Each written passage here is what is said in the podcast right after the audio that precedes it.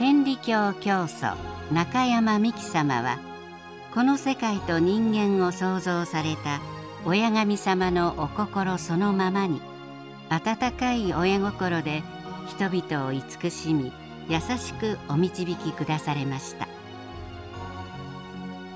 広本天理教教祖伝逸話編にはそんな親様のお姿を彷彿させるお話が収録されています。親様をより身近に感じていただける逸話の心を紹介していきます。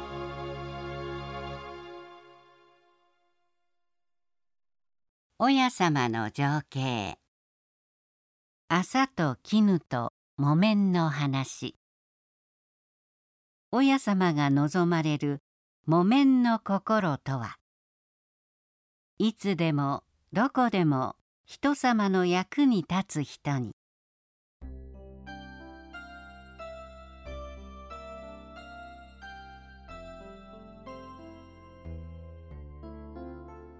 ある時親様は松尾一兵衛さん春さん夫婦に「今日は朝と絹と木綿の話をしよう」と人間の心の在り方を布地の性質の違いに例え次のようなお話をされました。朝はな夏に来たら風通しがようて肌につかんしこれほど涼しゅうてええものはないやろ。が冬は寒うて着られん夏だけのものや。三年も着ると色が来る。色が来てしもたら値打ちはそれまでや。濃い色に染め直しても色ムラが出るそうなったら宝具と一緒や絹は羽織にしても着物にしても上品でええな買う時は高いけど誰でも皆欲しいもんや。でも絹のような人になったらあかんで。新しい間はええけどちょっと古うなったらどうにもならん。そこへ行くと木綿はどんな人でも使うているありきたりのものやがこれほど重宝で使い道の広いものはない。冬は暖かいし夏は汗をかいてもよう吸い取る。汚れたら何遍でも洗濯ができる。色があせたり古うなって着られんようになったらおしめにでも雑巾にでもわらじにでもなる形がのうなるところまで使えるのが木綿や。木綿のような心の人を神様はお望みになっているのやで。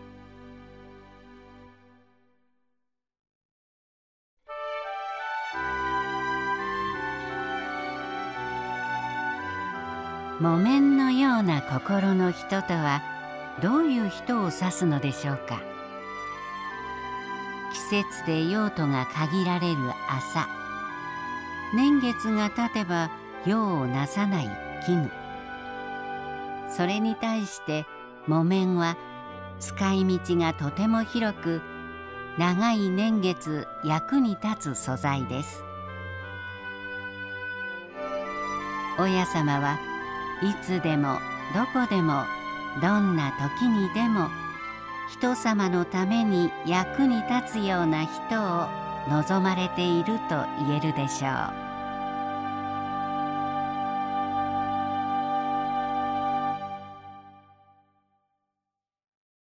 解説。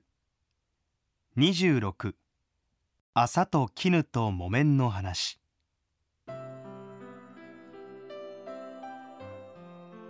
松尾一兵衛さんは22歳の時竜田の北にある白石畑村。現生駒郡辺栗町白石畑から東和海村。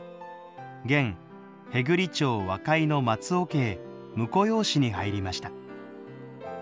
そして慶応2年1866年。妻春さんの産後の日立ちが悪かったのを助けられ信仰を始めました。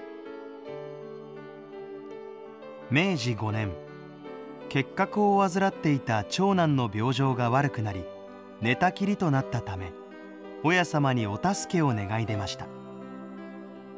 親様は長い断食の最中であったにもかかわらず4里およそ16キロの道のりを歩いてお助けに赴かれました。一兵衛さん宅に14日間滞在されその間も極家は一切召し上がらなかったということです。この逸話はその滞在中のお話です。以後一兵衛さんと春さんは心に木綿の虹を刻み込み生涯木綿以外のものは身につけなかったといいます。